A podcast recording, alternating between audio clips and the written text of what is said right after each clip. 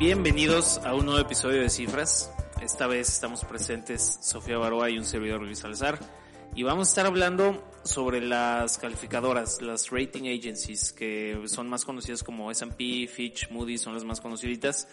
Eh, sobre todo porque salió el tema de AMLO hace poquito que le subieron la calificación y luego se la bajaron. Entonces vamos a explicar cómo funcionan estas calificadoras, eh, de dónde sacan dinero, la historia de ellas, los pros, las contras, para que se puedan dar una mejor idea de, pues de esto, ¿no? De las calificadoras.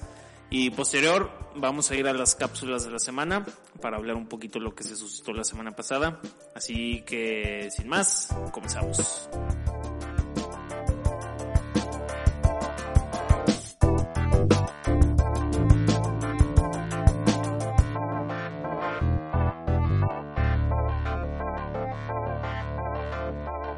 Pues bueno, Luis, hoy nos tocó estar solos, pero creo que es un tema interesante. Muy. A mí me, me gusta mucho, pues, estas entidades que finalmente son entidades supervisadas por la Comisión Nacional, en el caso de México, y supervisadas y autorizadas por la SEC o por distintos países, más que nada para ayudar a la transparencia y a la credibilidad de los inversionistas, ¿no? Sí. Esa palabra credibilidad la voy a poner entre comillas, porque sé que hay muchos eventos en los que les podríamos culpar a las calificadoras de no hacer su chamba de manera correcta. Justo, sí, o sea, creo que tienen dos caras y va a estar buena la, pues como la, la discusión de qué tan buenas son o qué tan malas son, porque finalmente sí tienen mucho poder y muchos culpan, in- inclusive yo, eh, que tuvieron un gran impacto en la crisis del 2008-2009 por culpa de ellas, por no hacer bien su trabajo, por tener conflictos de interés. Eh, entonces, pues bueno, ahora que salió esto con AMLO, pues creo que va a estar bueno el capitulito explicar cómo funciona y por qué no empezamos con la historia. Va, bueno, yo quería empezar primero, o sea, creo que la manera más fácil de entenderlas es seguro a muchos cifreros les ha pasado que han tratado de sacar un crédito, ¿no? O que al menos igual y no han tratado, pero les llega publicidad de su banco ofreciéndoles alguna tasa, algún plazo, algún monto, todo, ¿no? Entonces, es un poco similar, digo, traspasándolo a lo personal, las, la, el buró de crédito funge más o menos como una calificadora. ¿Por qué? Porque lo que hace el buró de crédito es ver la solvencia, ver la capacidad de pago que tiene el acreditado, o sea, la persona que está solicitando el crédito, para hacer frente al pago de la obligación que va eh, a agarrar, ya Claro. sea un crédito automotriz, un crédito personal o lo que sea. O sea, lo que checan es, por eso muchísimas veces te piden tus estados de cuenta, tus recibos de nómina, porque principalmente para poder hacer este estudio, lo que se hace es una proyección de flujo de caja, normalmente. Bueno, ca- cada agencia calificadora tiene sus metodologías, pero pues principalmente lo que van a ver es ver y comprobar que sí haya flujo para poder pagar este compromiso que estás teniendo, este pago de hipoteca mensual, todo esto, ¿no? Entonces, lo que hacen los bancos es agarran tu información, agarran tus estados financieros, agarran tus nóminas o cualquier fuente de ingreso, agarran la información de tus tarjetas de crédito y pues se pueden meter a indagar un poquito cuáles son tus compromisos que ya tienes al día de hoy, ¿no? Entonces, eso hace el Buró de Crédito, que es una institución privada, normalmente pensamos que es pública, y bueno, pues ellos recopilan toda esta información y al final te dan una calificación, ¿no? Que se conoce como el famoso score. Y ese famoso score lo que nos hace es, pues, literal calificarnos como personas eh, Pero individuales. sujetas al crédito, No, ¿no? o sea, individuales. sí, sí, sí. Si tienes una calificación del 750 puntos, quiere decir que eres alguien que ellos ven con mucha probabilidad de no incumplir. Y si te pegas más al 300, 400 score, pues sí probablemente o no te vayan a prestar o te vayan a prestar muy, muy caro. Muy caro. Entonces, pues bueno, ¿por qué, por qué es importante saber esto? Porque, pues, eh, el riesgo de incumplimiento al que se meten las financieras, pues, eh, otorgando este tipo de crédito, pues va a depender muchísimo del perfil de la financiera, etcétera, etcétera. Sí, o sea, imagínense, un, un banco cuando te va a prestar dinero, pues lo que quiere saber es que le vayas a pagar de regreso, obviamente. Entonces, pues te piden tu buro de crédito, ellos analizan que también andas de flujos, de ingresos, de egresos, y basados en esa información, ellos determinan si eres un sujeto a crédito y la probabilidad que tienes de impago. Correcto. Es decir, si ellos ven que, que eres alguien riesgoso, pues no te van a prestar. O si te prestan, te van a prestar, no sé, voy a decir números tontos, pero igual te prestan al 26%. Porque dicen, no, pues igual, igual no nos paga.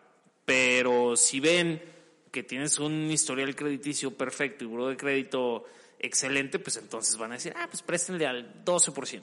Ajá, entonces finalmente lo que hace Buró de Crédito es emitir una opinión a través de este score, que viene siendo la, calificación, de qué tan probable, según su algoritmo y según su metodología, de que fulanito, que Luis Salazar, te pague, ¿no?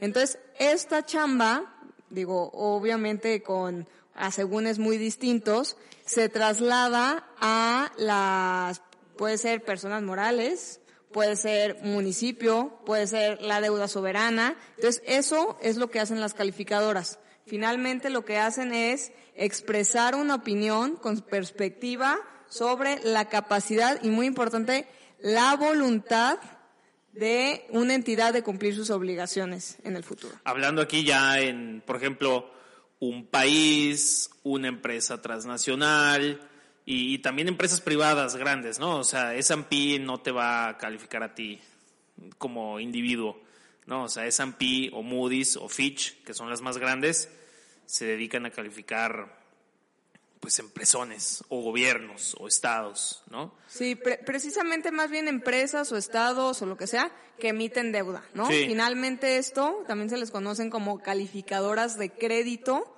porque están emitiendo una opinión, como decíamos, sobre la calificación de la deuda que están pidiendo ciertas empresas. Sí, ahí estuve leyendo un poquito para que se puedan dar una idea de cómo, cómo nacieron las calificadoras. Estuve leyendo que fue eh, a mediados del siglo XVIII. Yo tampoco sabía esto, esto lo, lo leí recientemente. Cuando la era de los ferrocarriles dio un boom en el mundo. Entonces, pues para construir ferrocarriles, pues eran inversiones bastante grandes eh, y se empezó a hacer muchísimo. Entonces ahí los inversionistas veían una gran oportunidad de inversión, pero pues no sabían qué tan buen empresario o qué tan buena era la compañía que iba a construir un tramo de ferrocarril. Entonces ahí fue cuando de repente hubo gente que dijo, ah, pues si quieres, yo te hago la chamba, te... Yo te analizo al ferrocarrilero. Te lo analizo, te doy mi opinión, veo sus números, veo qué tan formal es y, y te digo con cuál te conviene invertir. Y así fue como, como, como empezaron por la necesidad de que los inversionistas tenían de tener un, un criterio externo de alguien que hubiera estudiado sus números para, para saber si invertir en ellos o no, que pasando la analogía de lo que decía Sofía al principio, pues es lo mismo que hace el banco, ¿no? Te pide tus números para analizarte y ver si te presta dinero. Correcto. Y de hecho, añadiendo un poquito, yo también investigué cuál era la calificadora más antigua y así ya formal, formal, el S&P tiene 150 años. Ah, Entonces, coincide ahí pues con la fecha que, ah. que pones. Y también Moody's tiene 110 años mm. de operaciones y Fitch 106. Entonces, bueno, pues tienen muchos años de experiencia, años que no podríamos sumar ni en conjunto nosotros de experiencia. Entonces, pues sí, sí tienen mucho tiempo en el mercado, ¿no? Sí, que yo leía que en el negocio de calificar, o sea, a empresas o, o, o estados que emiten deuda, ellas, esas tres tienen el 90% del negocio mundial. Sí, así es. Son tres solamente lo cual, eh, pues si pasamos un poquito a los contras, ¿no? Ahorita que ya hablamos de los pros, que estudian números y le dan información a los inversionistas para que, pues, para que puedan tomar decisiones basadas en números y en dónde invertir, en dónde no invertir o en dónde está riesgoso, por igual te llevas más dinero. Pues uno, uno de los contras que se discute mucho es que es un oligopolio y finalmente es un negocio, ¿no? Sí, sí, sí. Digo, y bueno, en esos 150, 100 años, 80 de trayectoria que tienen estas empresas, claro que han pasado pues muchísimos eventos, varias crisis, entonces también han tenido que cambiar su manera de operar, ¿no? O sea, también agarraron mucha relevancia después de la crisis de 1929 en Estados Unidos. ¿Por qué? Porque también como que tuvieron ciertos fallos, ¿no? De no ver comprometidos o no ver la crisis tan, tan severa como realmente fue. Y lo que hicieron fue pues meter más regulación, ¿no? Mismo caso que pasó con el 2008, que en el 2008 obvio ha sido el caso más emblemático, que se le carga la culpa o se le dice que, que las calificadoras realmente fueron fallidas, porque precisamente pues lo que pasó, ¿no? En resumen, tenemos ahí un capítulo de, de, la crisis financiera del 2008, de la crisis inmobiliaria, ahí lo platicamos más a detalle, pero pues en resumen lo que pasó es que bonos que tenían calificación triple A, ahorita hablamos de cómo se califican a las empresas y cómo van los rankings, pero así, del mejor pagador, tenían calificación del mejor pagador y finalmente defaultearon, o sea, cayeron en incumplimiento. Entonces, a ver, calificadora, ¿por qué no las tenías ni siquiera en B, ¿no? O sea, escalones. Sí, igual era un 7, ¿no? era un 7 y tú la tenías como 10 y se fue a un 0. Entonces, pues ahí, eh, pues bueno, hay varias dedazos que ya les pusieron a varias personas, en las que sí existía probablemente o había un espacio para que hubiera corrupción, para que hubiera eh, que cierta información no la publicaran, no la compartieran, o esas cosas que les llamaban la, atención a las calificadoras, no las compartieran de manera pública, ¿no? Porque tienen la obligación de poder compartir cualquier cosa pública, ¿no? Entonces, pasando el 2008, lo que ha pasado es la regulación ha cambiado muchísimo. ¿No? Antes se le conocía como que las calificadoras tenían la caja negra, ya ven que para los aviones existe esta caja de información que a menos que el avión se caiga, se destruye y demás, es la información que queda, ¿no? Entonces, lo que hacían las calificadoras antes, digo, eh, emiten un reporte, finalmente lo que queremos o lo más sustancial que normalmente vemos es la calificación tal cual, ¿no? Pero ahora lo que tienen que hacer después de todas estas regulaciones, una, tiene que haber una entidad nacional que regule a la, a la calificadora. De hecho, en el caso de México hay siete entidades reguladas, que bueno, pues las más conocidas vienen siendo las que tú dices, Luis, que son eh, pues las más relevantes, Fitch, S&P Global, Moody's, HR, HR Ratings, perdón, es otra que ha tomado mucha relevancia y bueno, hay otras más pequeñas, ¿no? Pero principalmente el mercado está concentrado arriba y ahora en sus dictámenes tienen que mostrar qué metodología, cómo lo hicieron. Eh, antes, si veías las metodologías, decían, ah, pues sumamos A más A y después nos dio C y de ese C lo dividimos entre 12 porque 12 es el número que ya, ¿no? Y era lo único que decía. Y ahora ponen así todo el desglose. Y, el modelo matemático. El modelo matemático, y es importante decir que no solo es el modelo matemático, ¿no? O sea, ahorita, últimamente, también ha tomado mucha relevancia el agregar lo cualitativo a la calificación, ¿no? Entonces, por ejemplo, el caso de Pemex.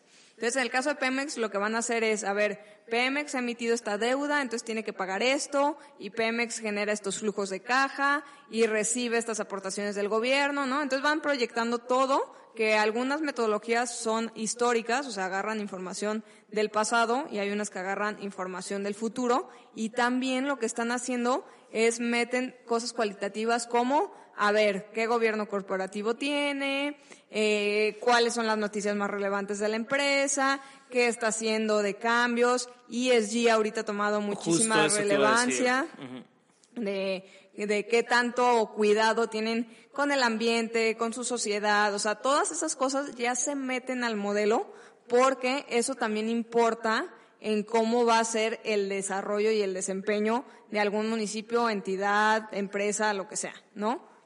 Sí, o sea, definitivamente después de, de la crisis del 2008-2009, que como comentabas, tuvieron, pues, o sea, fallaron, fallaron. E incluso, ¿en qué película es? ¿Es en The Big Short? The Big Short, En The Big ser. Short.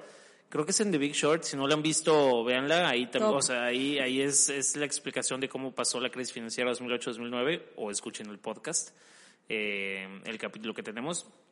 Pero ahí incluso les dan una, una gran imagen de cómo, por ser un negocio, eh, pues los bancos les decían, oye, pues califica mis, este, mis paquetes de deuda, ¿no? Y, y el banco pagaba esa calificación, ¿sabes? O sea, el, el- banco pagaba esa calificación, entonces las calificadoras decían, pues le tengo que dar una buena calificación, porque si no, mi cliente no vuelve. O sea, el banco que estoy auditando ya no va a querer venir conmigo y se va a ir con otra empresa, o sea, si yo soy S&P, pues se va a ir con Moody's, o se va a ir con Fitch, o se va a ir con una más chiquita, y ya no van a volver a mí, y ya no me van a, a- pedir que los vuelva a auditar, porque no les va a gustar la calificación que les voy a dar. Entonces, eh, eh, creo que ese fue uno, y, lo ponen ahí muy bien en la, peli- en la película, pero yo creo que el mayor contra que tienen, y es eh, su, su peor falla o es como su eslabón más débil, es que son opiniones y no tienen responsabilidad eh, jurídica, por así decirlo, ¿no? Sí, sí, sí. Y bueno, gracias a eso, o sea, gracias a eso que se ha comprobado que fue real, que había unos sobornos y unos billetazos por ahí, se creó el famoso Chinese Wall, ¿no? Que bueno, muchas empresas ya lo utilizan, pero lo que haces ahí es poner una división entre áreas. ¿Por qué? Porque si tú estás analizando, tú no puedes tener la cobranza y el negocio. ¿Por qué? Porque ahí tienes el conflicto de interés, ¿no?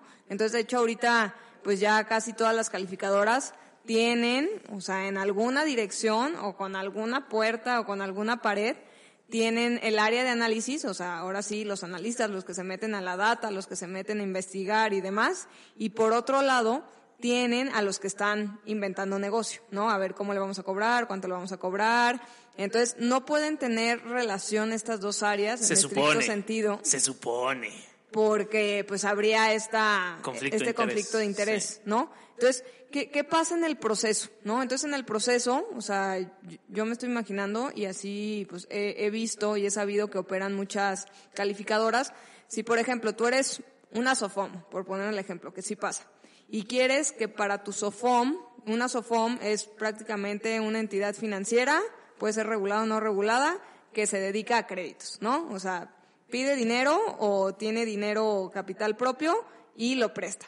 Entonces, su, su objeto social prácticamente es ganar intereses de los préstamos que tiene. Entonces, lo que va a hacer esta SOFOM es, oye, Fitch, ¿no? Emíteme una calificación o compárteme una opinión de la deuda y mi cartera que tengo, ¿no? Entonces, lo que va a hacer esta empresa, Sofome, SADCB o lo que sea, va a pedir y va a ir con Fitch y, oye, aquí está mi cartera de clientes, tengo estos vencimientos, tengo estos compromisos, ¿no? Entonces les va a dar toda su información.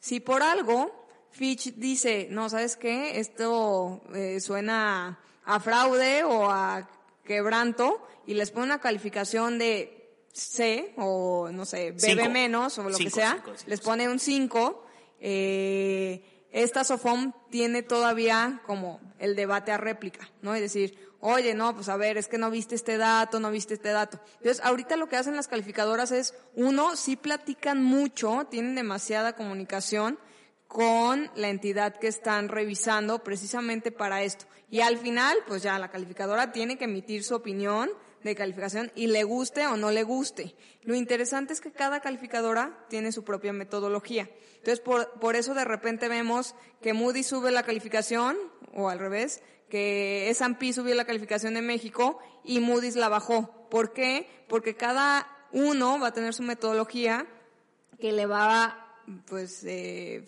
finalmente salir un output o salir un resultado muy diferente a la otra. Sí, sí, sí, sí. Digo, ahorita, eh, digo, agarramos ese hilo para, para, para platicar un poquito qué fue realmente lo que pasó, pero nada más tomando ese punto muy, eh, eh, o sea, sí, yo dejar bien claro que, para mí sería espectacular que las calificadoras tuvieran responsabilidad jurídica o cívica o legal o no sé cómo se diga, ¿no? O sea, que si tú, Sofía Baroa, eh, me calificas a mí como un 10 y realmente, objetivamente era yo un 6, pues que te puedan meter al bote, ¿no? O sea, por, por conflicto de interés, porque ahí hubo algo, ¿no? O sea, algo hiciste mal, algo pasó en el proceso que me calificaste mal, ¿no? Sí, sí, totalmente. Creo, creo, que si eso pasara, nos quitaríamos de muchísimos problemas con las calificadoras, ¿no?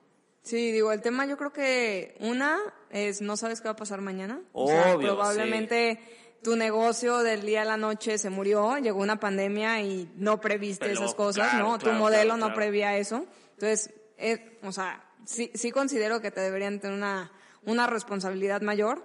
Y muchas preguntas que salieron después de la crisis del 2008 es, ¿y quién califica las calificadoras, no? Ajá. ¿quién, quién, ¿Quién es el papá que realmente dice? Y no hay ninguna, ¿no? O sea, nadie califica, lo que pasa es la regulación, o por ejemplo en este caso la Comisión Nacional Bancaria de Valores, es los que aleatoriamente, y que de hecho, bueno, supuestamente igual lo hacen. Aquí, no creo. Eh, tienen que, pues, agarrar un ejemplo aleatorio y medio utilizar la, la metodología y ver que sí salga la información, ¿no? Sí, sí, sí, sí. Pero bueno, agarrando, agarrando el hilo de, de lo que pasó ahora con, con AMLO, que lo comentábamos también un poquito el episodio pasado, fue que, que fue hace como dos semanas, ¿no?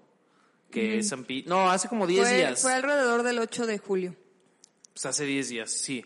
El, o fue ese día, el, Creo que fue el 8 de julio. el 8 de julio. El 8 de julio AMLO comparte un tweet diciendo eh, y festejando que S&P, que es pues, yo creo que la mayor calificadora, ¿no?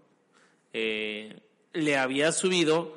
Bueno, no, no le subió, o sea, más bien las calificaciones, una, tienen calificaciones triple A, doble A, bla, bla, bla. Sí. Y dentro de la calificación tienen perspectivas. Es como si en la escuela te hubieran puesto, tenías siete y te pusieron siete más. ¿No? O sea, sacaste la misma calificación, pero, pero casi llegas al ocho. Pero sigues en siete, ¿no? Exacto. Eh, pero sí, es correcto lo que dice Sofía. Ahora, no califican en números, tienen letras, pero aquí para simplificar el, el episodio vamos a decir de, de 0 a 10. Y estábamos como en, como en 7 y S&P se lo subió a, a 7 más específicamente por el buen manejo de políticas fiscales y políticas monetarias, pero también hacía mucho énfasis en que eh, el Parlamento, ¿no? O sea, que López Obrador, al no tener mayoría calificada eh, en el Congreso, no iba a poder hacer reformas constitucionales y que eso pues obviamente da un poquito de seguridad a las inversiones, entonces le da un poquito de perspectiva eh, positiva. Obviamente AMLO no dijo eso, pero si leen el reporte pues eso es lo que decía. Eh, y pues obviamente AMLO lo super festejó después de que dos años antes eh, las había tachado de neoliberales y así, porque le habían bajado la calificación. Y Moody's ahora, eh, bueno, un par de días después de la subida de calificación de S&P, Moody's le bajó la calificación a México, ¿correcto? Esa, esa sí fue una bajada de calificación. Y Moody's, bueno, cada calificadora inventa su tabulador de calificaciones, pero eh, yo creo que es importante tocar este tema de grado de inversión y no grado de inversión. Y bueno, las calificadoras eh, lo que hacen es, hacen su tabulador de calificaciones, que casi todas están prácticamente igual, o todas tienen los mismos niveles de división. Nada más le llaman que como se quieren distinguir y demás, unas en vez de utilizar el rosa utilizan el rosa clarito, pero prácticamente todas son iguales, ¿no? Entonces, Moody's, como tiene sus calificaciones, es A mayúscula y doble A minúscula es la calificación más alta.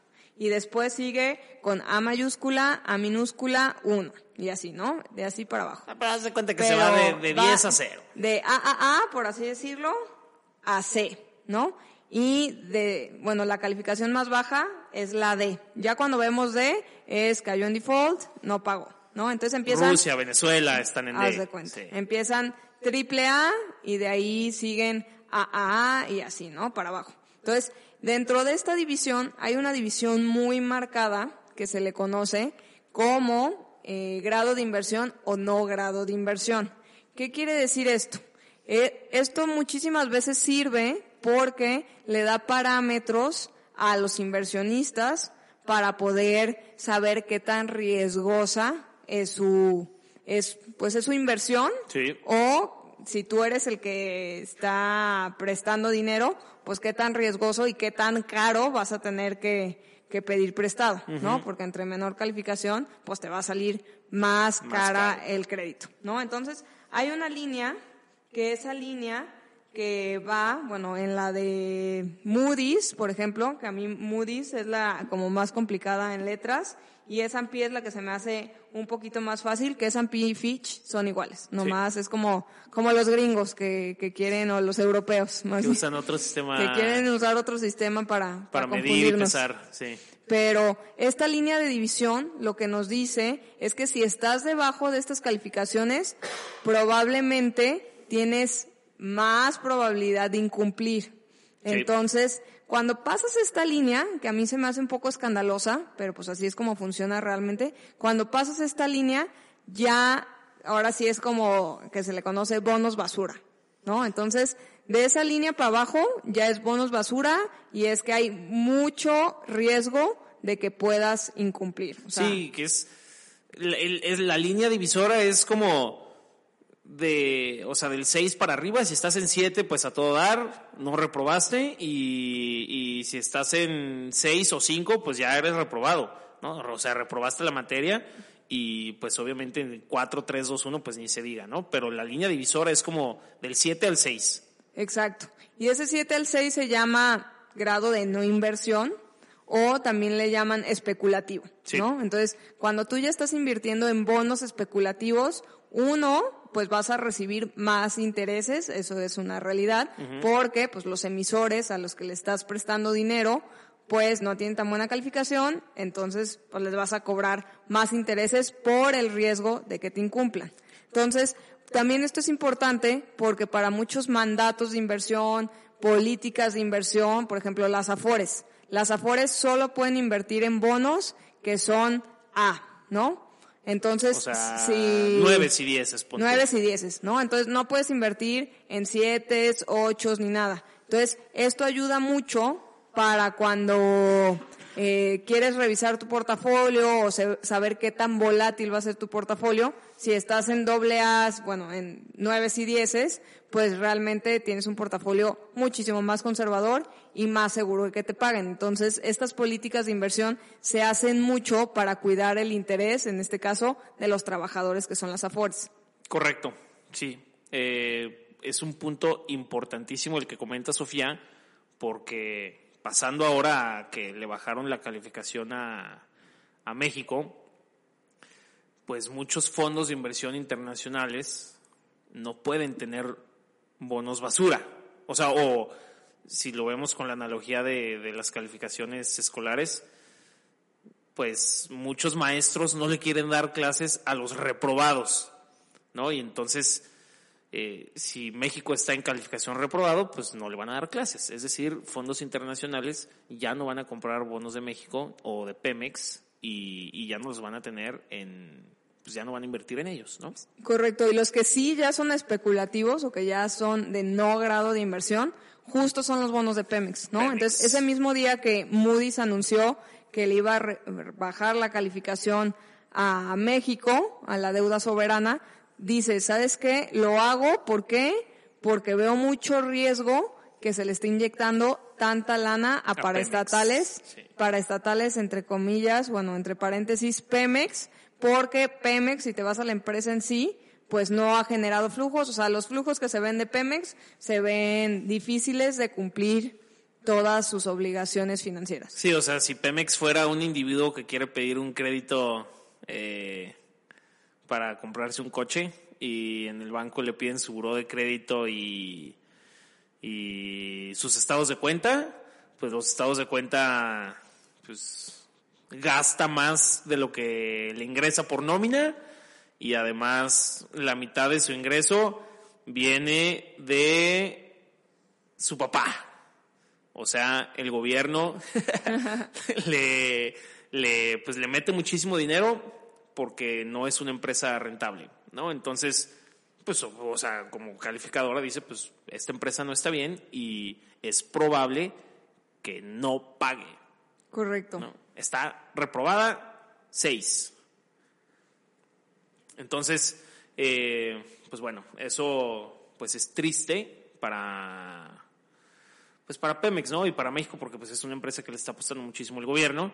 Eh, es la pues es, es, mucho la estrategia que tiene que tiene ahorita pues el, gobierno en turno, pero pues todos todos obviamente quisiéramos que Pemex fuera una empresa pues o que operativamente generara, generara utilidades, pero pues no lo es, está podrida la empresa, pero ahí le siguen metiendo dinero y esto pues ya generó calificaciones malas, ¿no? Sí, y digo, un poquito para, para cerrar, eh, yéndome yo a los pros, o sea, porque creo que son buenas, obvio tenemos estos eventos que que bueno, pues ni modo pasaron y pasaron y pues sí se han hecho cosas para subsanarlos, como, como decíamos esto de las, de las metodologías, o sea, si alguien agarra un reporte y de verdad lee el reporte que emitió X calificadora sobre la deuda de Estados Unidos o sobre la deuda de Japón o sobre quien sea, podría más o menos replicar la metodología y tratar de que saliera como para entender precisamente ahora sí, pues de dónde vienen todos los cabos sueltos y dónde va el enfoque de la empresa y dónde están sus flujos y demás, ¿no? Sí, o sea, no, no, no son opiniones de que, ah, pues, pues yo S&P medio como que creo que sí, o sea, no, no, o sea, son... Son fundamentadas, ¿no? Sí, sí, sí son análisis profundos, fundamentados. Sí. Y lo interesante es que, o por qué siguen, o sea, a pesar de su fallo del 2008 que ha sido muy, muy criticado y muchísimas personas les perdieron la fe o la credibilidad, y por qué le seguimos teniendo confianza, ¿no? O sea, como que cuando le pierdes confianza a alguien, como dicen, la confianza se pierde en un segundo y se gana en años. Entonces, ¿por qué, a pesar de que se perdió la confianza en un día, por qué seguimos creyendo en ellas? Una, yo creo que son necesarias. ¿Por qué? Porque sí le dan confianza y transparencia, si no, ¿quién las hiciera? ¿no? Sí. O sea, todavía, si no existieran, estuviéramos más en las tinieblas y todavía tendríamos pues a hacer nosotros los análisis que igual y estamos cortos de, de, información. Entonces, eso es lo que pasa, que estas empresas tienen información privilegiada o de primera mano que ellos la van acomodando antes de que todos nos enteremos. Ah, y además de información, gente súper estudiada y súper capaz. O sea, que sabe muchísimo del tema y, y estudia números y emite calificaciones.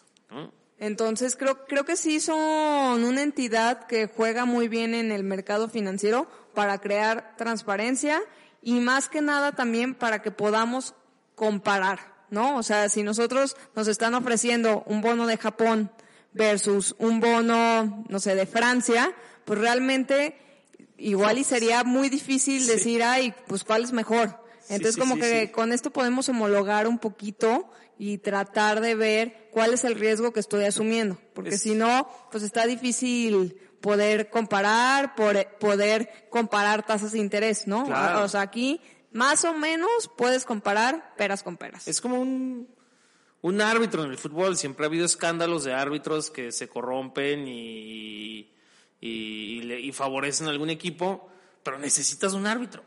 ¿No? Exacto. Porque ni, ni modo de que entre, entre los...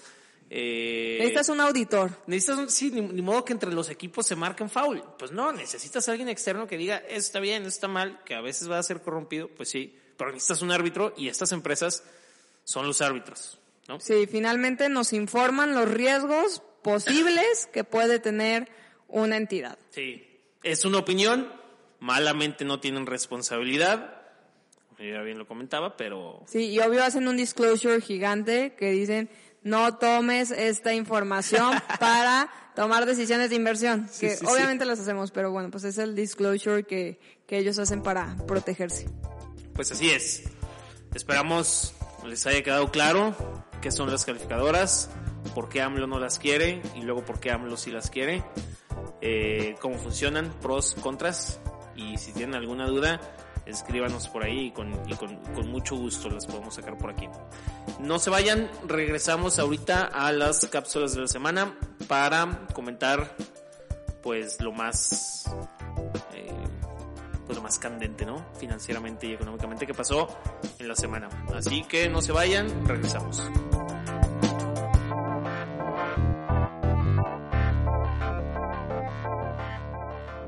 Y estamos de regreso a las cápsulas de la semana. Así que, Sofía, ¿qué nos traes esta semana? Pues creo que fue muy comentado. De hecho, muchas personas nos escribieron por ahí que si compraban euros o no compraban euros. ¿Y por qué? Porque, bueno, la paridad que pues ha sido como la, la más relevante o la más conocida desde hace muchos años es la paridad euro-dólar, ¿no? O dólar-euro, dependiendo de qué lado la veas, ¿no? Entonces, pues llevaban muchos años que el euro era más caro que el dólar, ¿no? Normalmente estaba en 1.2, llegó a estar mucho tiempo. Luego vino la pandemia, estuvimos en 1.13 y demás. Y bueno, por primera vez en 20 años llegamos a una paridad de 1 a 1. O sea, que el dólar y el euro era prácticamente lo mismo o era lo mismo, nos costaba exactamente lo mismo, ¿no? Entonces, como que todos en nuestra concepción siempre teníamos, pues el euro era más caro, ¿no? O mínimo aquí en México, mm. como que mucho tiempo teníamos el dólar cuesta 20 pesos mexicanos y el euro cuesta 23 pesos mexicanos. Sí, siempre era así. Entonces, esa, esa conversión como que siempre la, la tuvimos en la cabeza, obviamente cuando el euro estaba a 18, el dólar estaba a 15, pero pues siempre había una diferencia de 2, 3 pesos arriba el euro que, que el dólar, ¿no? Si queríamos hacer estas conversiones. Y bueno, pues la semana pasada tocó este uno a uno y bueno, pues sí fue una gran noticia porque, a ver, hace 20 años que no lo tocaba, ¿no? Entonces todo el mundo o muchas personas decían, será buen momento, será buen momento para comprar euros. Y yo creo que sí, pero no creo que sea el momento perfecto, ¿no? O no, ¿por qué no? ¿Crees que baje más? Yo sí creo como que todavía... Porque en el invierno. Europa tiene muchos, pues muchos problemitas por solucionar este año. Uno, el invierno. O sea, si no vemos que, que saquen gas de algún lado o que la energía pueda así ser sostenible y que llegue a todos, pues la verdad sí se va a ver un poquito más complicado. Que ese es el mayor punto, ¿no? Por, por el cual como que la gente ha tenido un poquito de miedo por el euro. Sí, o sea, recordemos que todas las monedas son de oferta y demanda. Correcto. Entonces, si más gente quiere tener inversión o en su colchón o donde sea euros, pues claro que el euro va a subir. Pero si menos gente las ve atractivas, pues lo que va a hacer es venderlas, venderlas, venderlas, venderlas, y eso es lo que ha estado pasando. Y bueno, también otra cosa interesante es que en, en Europa apenas esta semana van a comenzar las, bueno, las juntas de política monetaria. Ya, ya comenzaron en, en Inglaterra, que en Inglaterra ya subieron la tasa. La subieron. Pero todavía falta pues muchos otros bancos centrales que tomen esta decisión. Entonces, si a ver, si Europa no se ve atractivo porque todavía tiene varios fueguitos que apagar próximamente y además tú tienes tu dinero invertido en euros y te paga cero o te quita dinero porque la tasa de interés que te están pagando ya es cero y en Estados Unidos ya te está pagando el uno más o menos, pues te vas a Estados Unidos, ¿no? Claro. Entonces, pues mucho, mucho ha sido eso. Yo, yo creo que, que bueno, que ese punto de uno a uno, de hecho ahorita ya está en 1.01, pero... Sí. Y sí, cuando bajó, bajó a 0.9955. Sí, sí, sí, o sea, va a ser como, como este nivel de los 20 mil del Bitcoin, 20 mil dólares, que ha sido como muy marcado y que otra vez está bajo de los 20 mil y empieza a estar debajo de los 20 mil y otra vez lo sube, ¿no? Sí, es, es, como una barrera muy psicológica del mercado, ¿no? Exacto. Porque, o sea, yo también diría, ay, no creo que baje más. O sea, más no creo. A menos que pase una catástrofe energética en Europa y, y se intensifique la guerra en Ucrania o algo así, pero, pero digo, volviendo a, a, lo que preguntaba mucha gente, yo creo que sí es buen momento de comprar euros. O sea, yo no, yo no creo que baje más. Espero no baje más. Traemos un descuento en lo que va del año de 10%. O sea, de euro versus dólar. De, ah, te iba a decir euro versus dólar, porque creo que de peso contra euro estamos como 20%. No, en lo que va del año también eh, más o menos lo mismo. Sí, ah, entonces habrá sido desde el, desde el 2021. Sí, de, Porque y- y incluso en el 2020 creo que tocó los 26. o sea, mira, en dos años, dólar, eh, perdón, euro peso, traemos un menos 18.9. Ay, pero yo estoy, estoy seguro que llegó a estar como a... Sí, a pero fue en el 26, pico ¿no? de la pandemia, Sí, cuando el la dólar se fue a pandemia. 25. Fue Sí, sí, un poquito más de hace dos años. Ya, ya, ya, ya. Fue como hace dos años y medio, más o menos. Ya, sí, en En, como en abril. abril 2020. se Abril fue a 2020, 26. exacto. Tómala, sí, pero pues sí, le ha estado yendo mal al euro y, y a ver qué pasa. Sí. ¿Tú, ¿Tú sí crees que vaya a bajar más? Pues a mí se me hace buen nivel de compra, pero no echaría toda mi carne ahorita, ¿sabes? O sea, creo que creo que podría dejar mi, mi bala, la, la buena, la última, el último cartucho para Por- cuando lo vea un poquito más abajo. Por octubre, cuando empiece el frío. Ahí para octubre, guárdenlo. Ay, ojalá no, ojalá no, pero pues bueno, sí, habría que ver.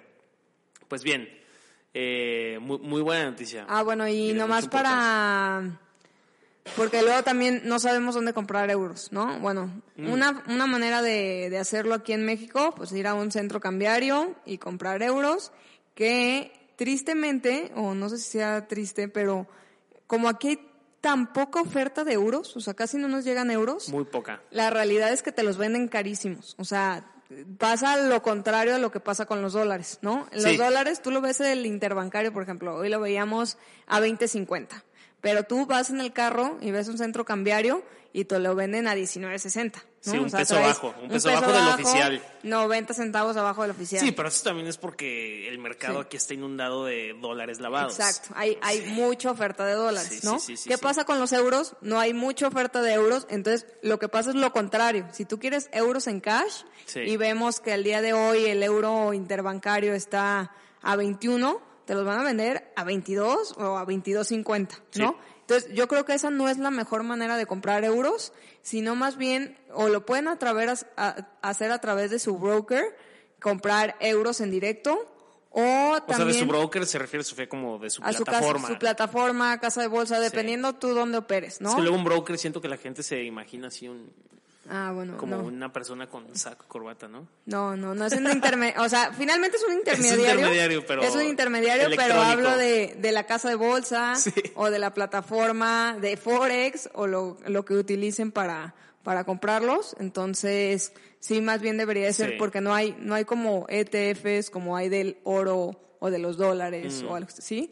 Está un poquito más difícil Sí, conseguirlos. sí, cómpralos por ahí, porque si los compran así en el, como, como si quisieran comprar dólares en, en alguna casa, en alguna casa cambiaria, eh, los van a, pues los van a encontrar más caros. Hasta que el narco no empiece a, a recibir euros como pago, los van a encontrar muy caros en la calle. Así es. Sí. Eh, pues sí, correcto, muy bien.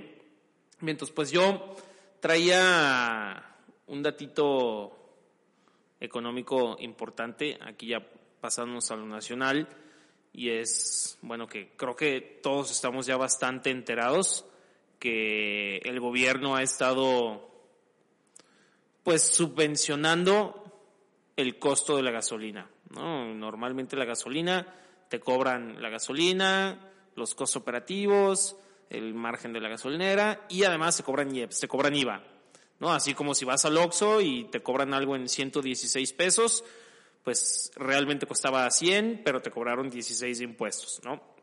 Entonces normalmente así pasaba en la gasolina, ahorita no le están poniendo impuesto a la gasolina para controlar la inflación, lo cual ha sido muy efectivo y ha sido pues también muy presumido por el gobierno federal, ¿no? Esta, es- esta estrategia, porque si no, el- o sea, si, si, estuviera, si estuviera normal el precio de la gasolina cobrando los impuestos que normalmente siempre cobran, estaría aproximadamente, que habíamos dicho, 35 pesos. Como 35 pesos el litro de gasolina, que lo estamos viendo en promedio como alrededor de 22. Correcto. Entonces, imagínense el impacto que eso tendría en la alza de precios. Todo el transporte, todo el transporte interno de productos ¿Y personas? Y personas, o sea, maíz, eh, agua, eh, Pues todos los fletes. todo, o sea, que no se transporta, todo se transporta, todos los productos necesitan transporte de puertos a la ciudad y- o de ciudad a puertos y de ciudad a ciudad,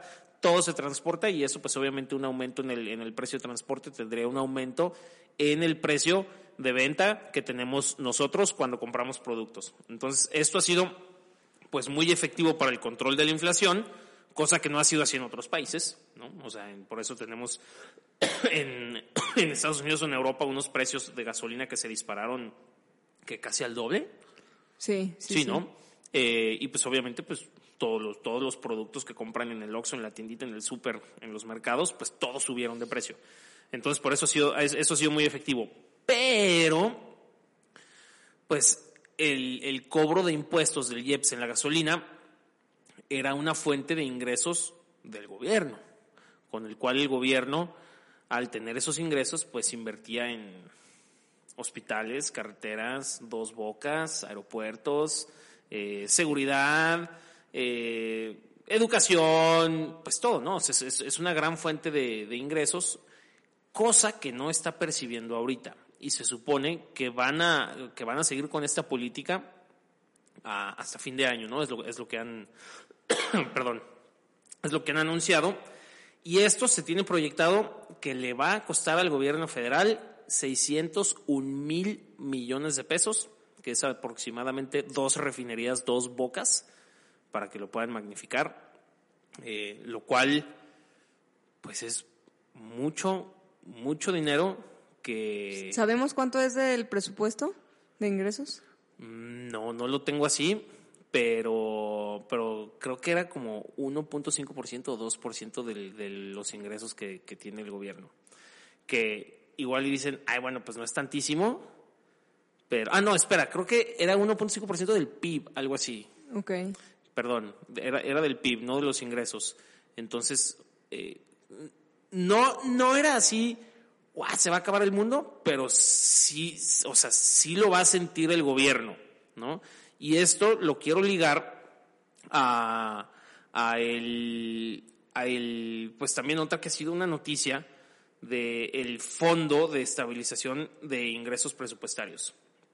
El fondo FAPE, ¿no? que así, así le dicen, es un fondo que existe, eh, que era como, como el fondo de emergencia en las finanzas personales, ¿no? Pero del Estado mexicano, o sea, a nivel federal. Y cada gobierno, o sea, todos los gobiernos cada año, pues le iban echando ahí al, cochoni- al cochinito, le iban echando pesitos. ¿Para qué? Para, si pasaba Una pandemia. una pandemia, pues que hubiera dinero para estabilizar las finanzas del país. Entonces, esta, esta noticia va ligada a lo pasado porque ya la Auditoría Superior de la Federación eh, ya checó y eh, emitieron pues una- un comunicado que eh, en lo que van de estos tres años el gobierno federal ya se gastó el 92, eh, 92%, o sea, del 2018 ahorita ya se gastaron el 92% de este eh, fondo, o sea, de- del FAPE. En 2018 había 300 mil millones de pesos eh, los- y aproximadamente 115 aviones presidenciales y hoy en día hay 24 mil millones eh, de pesos. Nueve aviones presidenciales quedan nada más. Todo lo demás ya se lo gastaron. Y, da- o sea, uno puede decir, bueno, sí, pero tuvimos pandemia, efectivamente, pero en el primer año, en el 2019, se gastaron el 60% del FAPE, sin pandemia. Eh, ¿Y sabemos a dónde se destinó? estuve leyendo, obviamente, mucho, o sea, siempre el gobierno dice que fue lo del coronavirus, coronavirus, coronavirus, pero está comprobado que Secretaría de Hacienda ha hecho transferencias a dependencias de gobierno, pero no comprueba para qué fue. O sea, es como, Fondo perdido. Ajá, está fondo perdido. ¿Qué han hecho? Mm, pues sí, o sea, está muy turbio, ¿no? No, es que fue para comprar vacunas, o no, es que fue para ayudar a Pemex. Eh, Ah, bueno, a ver, y, y, y- y enséñanos pues lo de las compras de vacunas. Ah, no, es que es, es seguridad nacional, no lo podemos decir. Oye, lo de Pemex, ah, no, es que tampoco lo podemos eh, disclosar, ¿sabes? O sea, está me- como medio turbo que le hicieron a tanto dinero. Eh, digo, seguramente, o sea, no, no estoy diciendo que se robaron el gran total, pero, pero seguramente hay unas grandes mochadas para algunas personas, ¿no? Pero pues bueno, lo triste es que se, se gastaron el cochinito, para ya no para alargar la nota, se gastaron el, 92% ya del cochinito que tenía el, pues el país y que además no, no le está entrando mucho dinero al gobierno por no cobrar el IEPS en la gasolina y esto sí o sí pues va a tener una afectación a las finanzas públicas que se pone muy peligroso por la probable, ya digo yo así, recesión que puede estallar en Estados Unidos. En Estados Unidos y el mundo, ¿no? Yo creo que sí, pues es un, es un tema complicado, ¿no?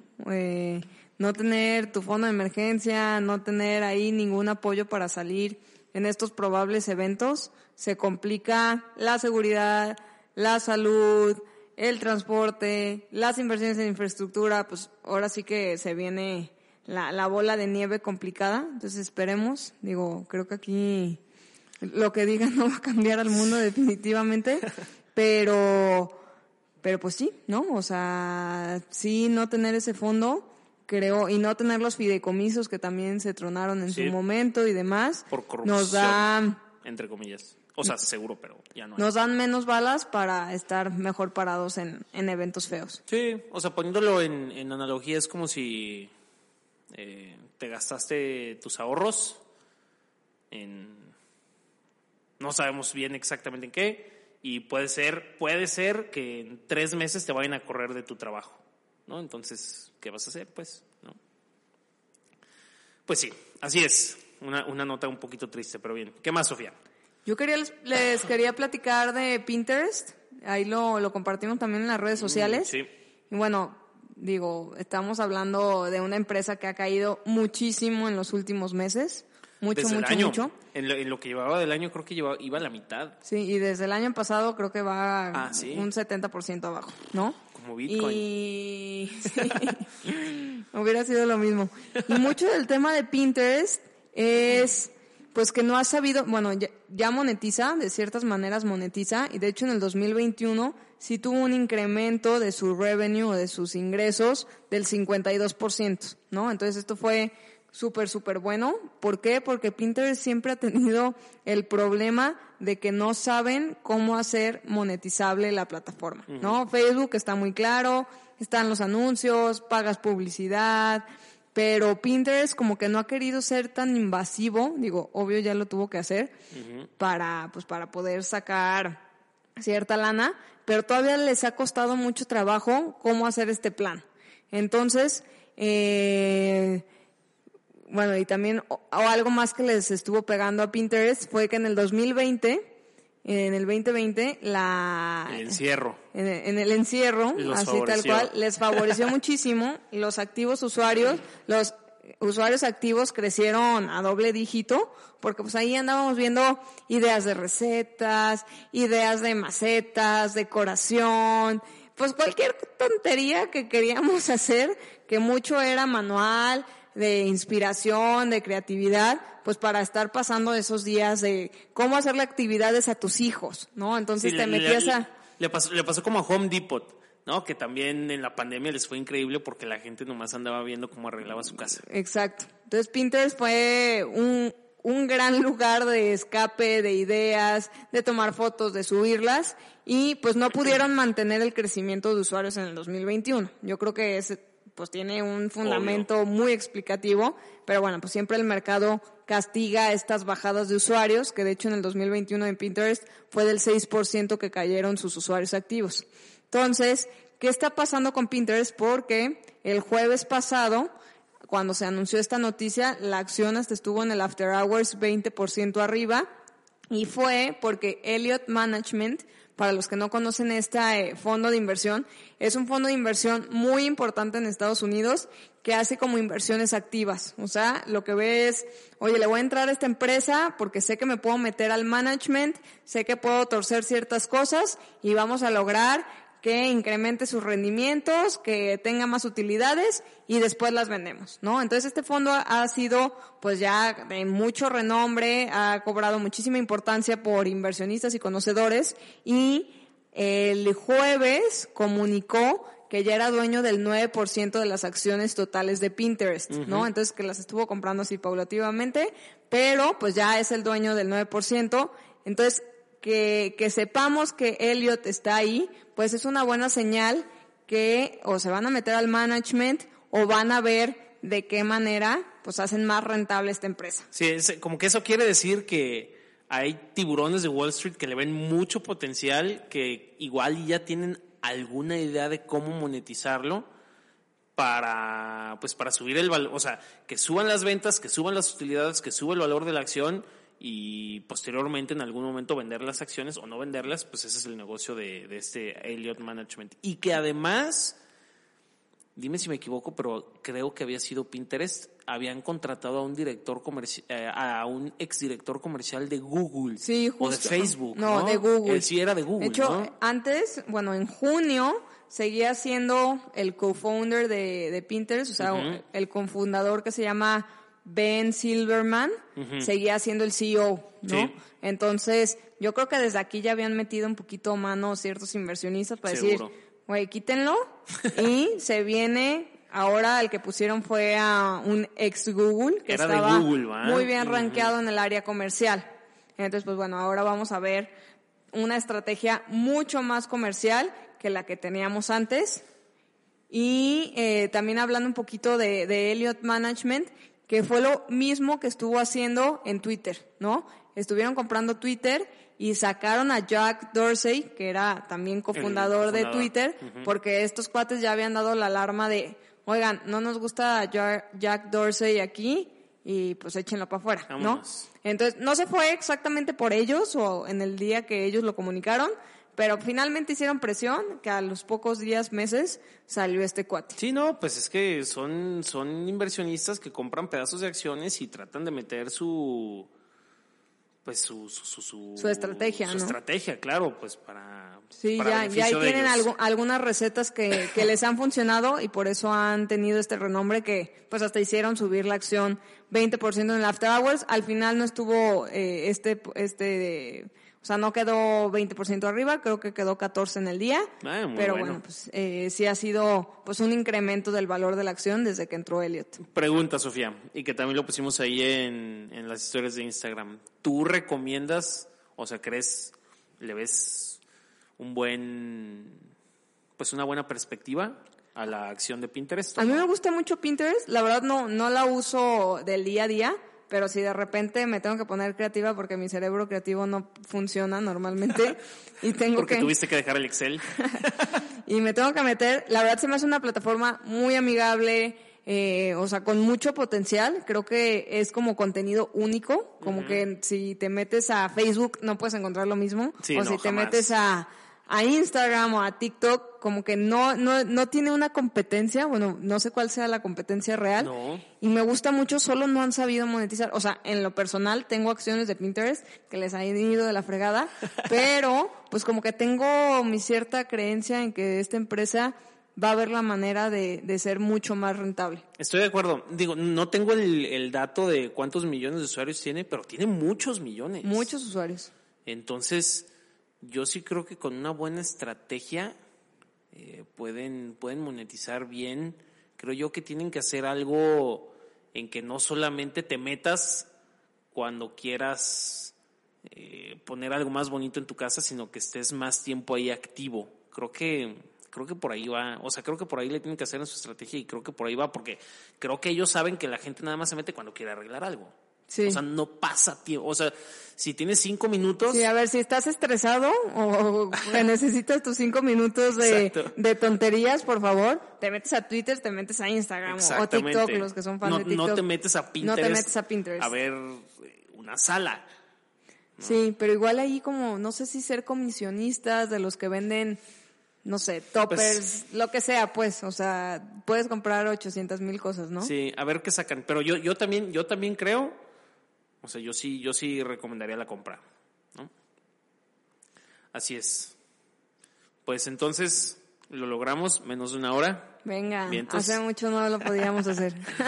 y pues bueno, agradecemos mucho a los que escuchan. Eh, espero, les, esperamos les haya quedado claro el tema de las calificadoras. Y, y que analicen sus números, inviertan, la inflación está dura, así que sobre todo ahorita hay que estar echando ojo en, en oportunidades. Buenísimo. Sí, gracias a todos los cifreros que nos escuchan y recibimos sus mensajes con mucho, mucho gusto. También si tienen recomendaciones que de repente nos quemamos las pestañas de pensar qué vamos a hablar cada lunes, eh, con todo gusto. También si hay invitados que se quieren unir a esta charla, felices de, de tener a más cifreros en el micrófono con nosotros. Correcto. Pues un abrazo a todos. Gracias a todos y buenas noches.